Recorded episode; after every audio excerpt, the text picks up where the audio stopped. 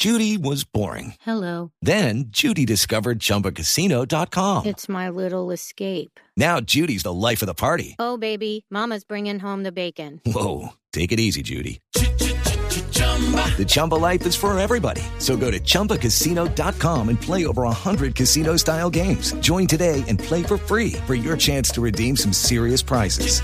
chumba ChumbaCasino.com. No purchase necessary. Void where prohibited by law. 18 plus terms and conditions apply. See website for details.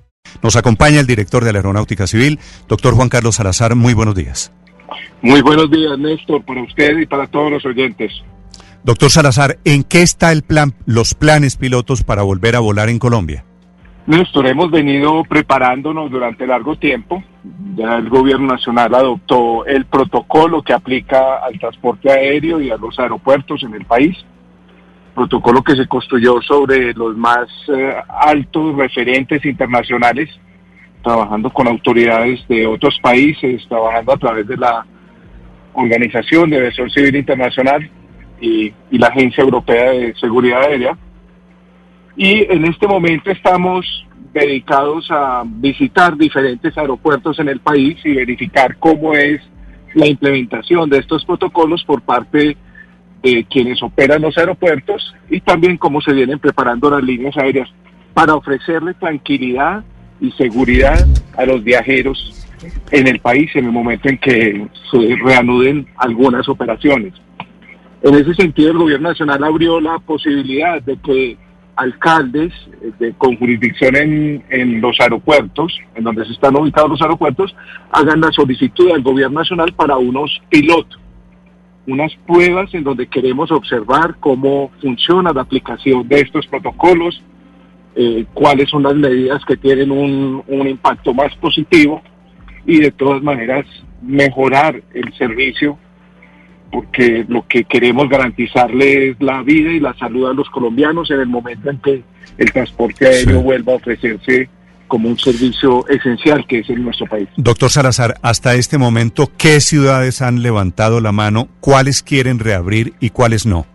Bueno, hasta el momento tenemos ocho alcaldes que nos han hecho la solicitud. Esa solicitud está siendo evaluada por el Ministerio del Interior, el Ministerio de Salud y el Ministerio de Transporte.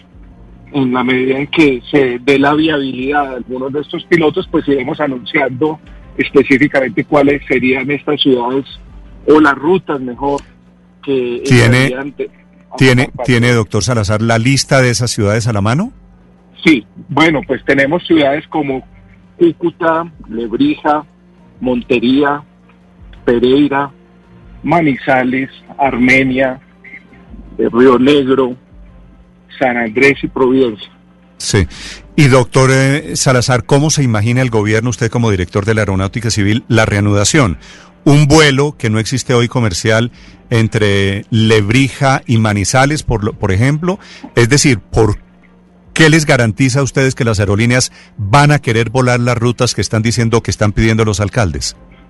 No, pues obviamente la solicitud de los alcaldes de una determinada ruta, pues el servicio dependerá de que haya un operador aéreo interesado en, en iniciar un piloto en una determinada ruta. Sí, y de momento tienen alguna indicación de que los operadores, las aerolíneas, quieren volar estas rutas nuevas? Sí, no se trata, no se trata necesariamente de rutas nuevas, son rutas que existían antes de que se suspendiera el servicio aéreo nacional y eventualmente podrían haber operadores interesados en reanudar bajo esta modalidad de plan piloto. Ok, doctor Salazar, ¿cómo va a ser para la gente que nos está escuchando? ¿Van a un aeropuerto? ¿Cómo va a ser el modus operandi? ¿Qué va a cambiar en la rutina de tomar vuelos en Colombia? Bueno, cambian muchas cosas, in, iniciando porque el principio ahora es que un pasajero para un vuelo nacional debe llegar máximo dos horas antes. O sea, no se trata de llegar eh, con aún más anticipación porque queremos evitar congestiones en los aeropuertos. Adicionalmente debe llegar con su check-in o con su pasabordo ya impreso o en formato electrónico. Todas las aerolíneas ofrecen ese servicio de, de chequeo en línea. Eh, sí. Se restringe la entrada de acompañantes a los aeropuertos. Solo entran los pasajeros quienes vayan a viajar.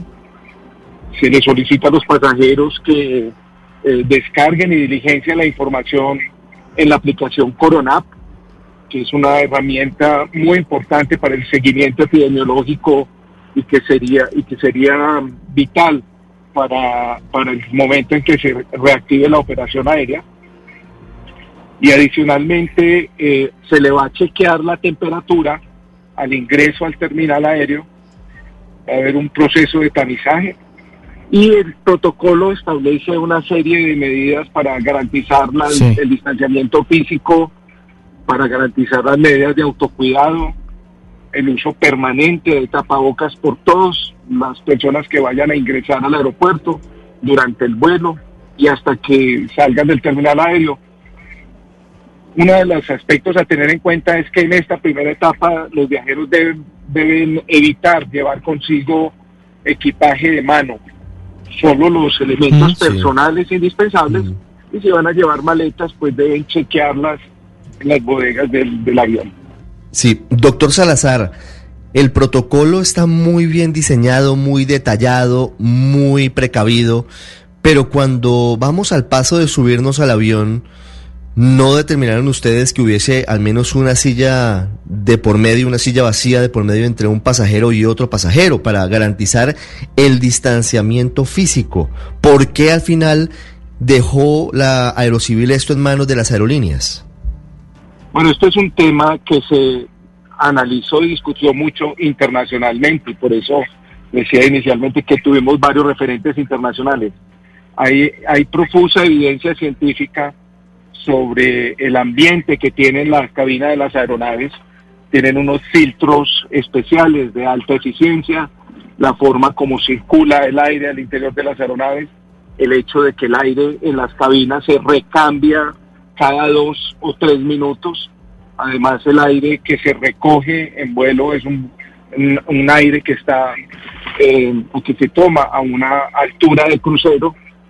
Todos esos elementos han llevado no solo a Colombia, sino a todas las autoridades del mundo a no eh, hacer mandatorio una silla eh, de distancia al interior de las aeronaves.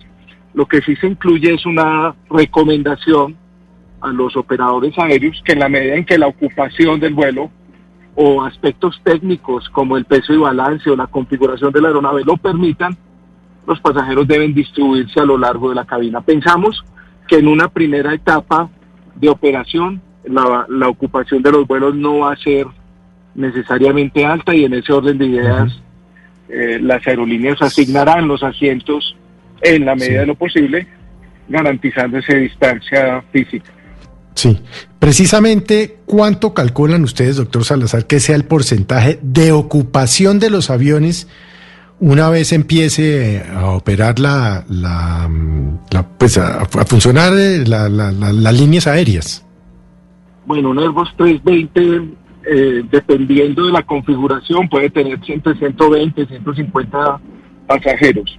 Eh, la verdad ahora no podemos anticiparnos a cuál será la ocupación, precisamente es uno de los elementos que queremos determinar y creo que le interesa a todos los actores de, este sector conocer cuál va a ser la ocupación. Eh, esperamos en que la ocupación sea aproximadamente un 70-60% de la aeronave.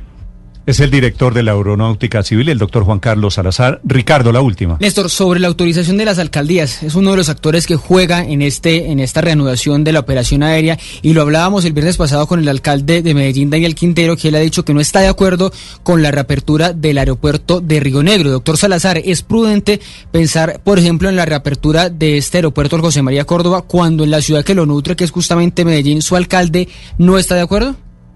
Bueno, nosotros vamos a estos aeropuertos a cumplir nuestra función técnica, que es precisamente la de vigilar o revisar que las regulaciones que se han expedido se cumplan, que estén preparados los operadores aéreos y en ese sentido darle la tranquilidad a las autoridades eh, competentes. Eh, nosotros básicamente estamos abiertos a, a aclarar cualquier inquietud que haya de cualquiera de las autoridades. Lo que buscamos precisamente en este proceso de conectividad esencial es recuperar la confianza por los usuarios del transporte aéreo y también por las autoridades que tienen competencia en sus respectivos territorios. Sí, doctor Salazar, una última pregunta. El gobierno colombiano dice que el pico de la pandemia va a estar, bueno, en Barranquilla en julio, en Bogotá en agosto y en buena parte del país en septiembre. ¿Ustedes tienen previsto abrir operación aérea para vuelos internacionales el primero de septiembre?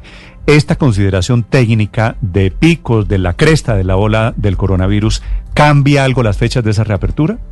Bueno, obviamente las instancias pertinentes del gobierno nacional, el, instancias como el INS y los expertos que asesoran al gobierno nacional, pues son las que irán marcando la pauta. Por supuesto que la fecha depende de cómo evolucione la pandemia en el país y en el mundo. Gracias, doctor Salazar, por acompañarnos esta mañana. Le deseo un feliz día. A ustedes y a todos los oyentes, muchas gracias por esta oportunidad.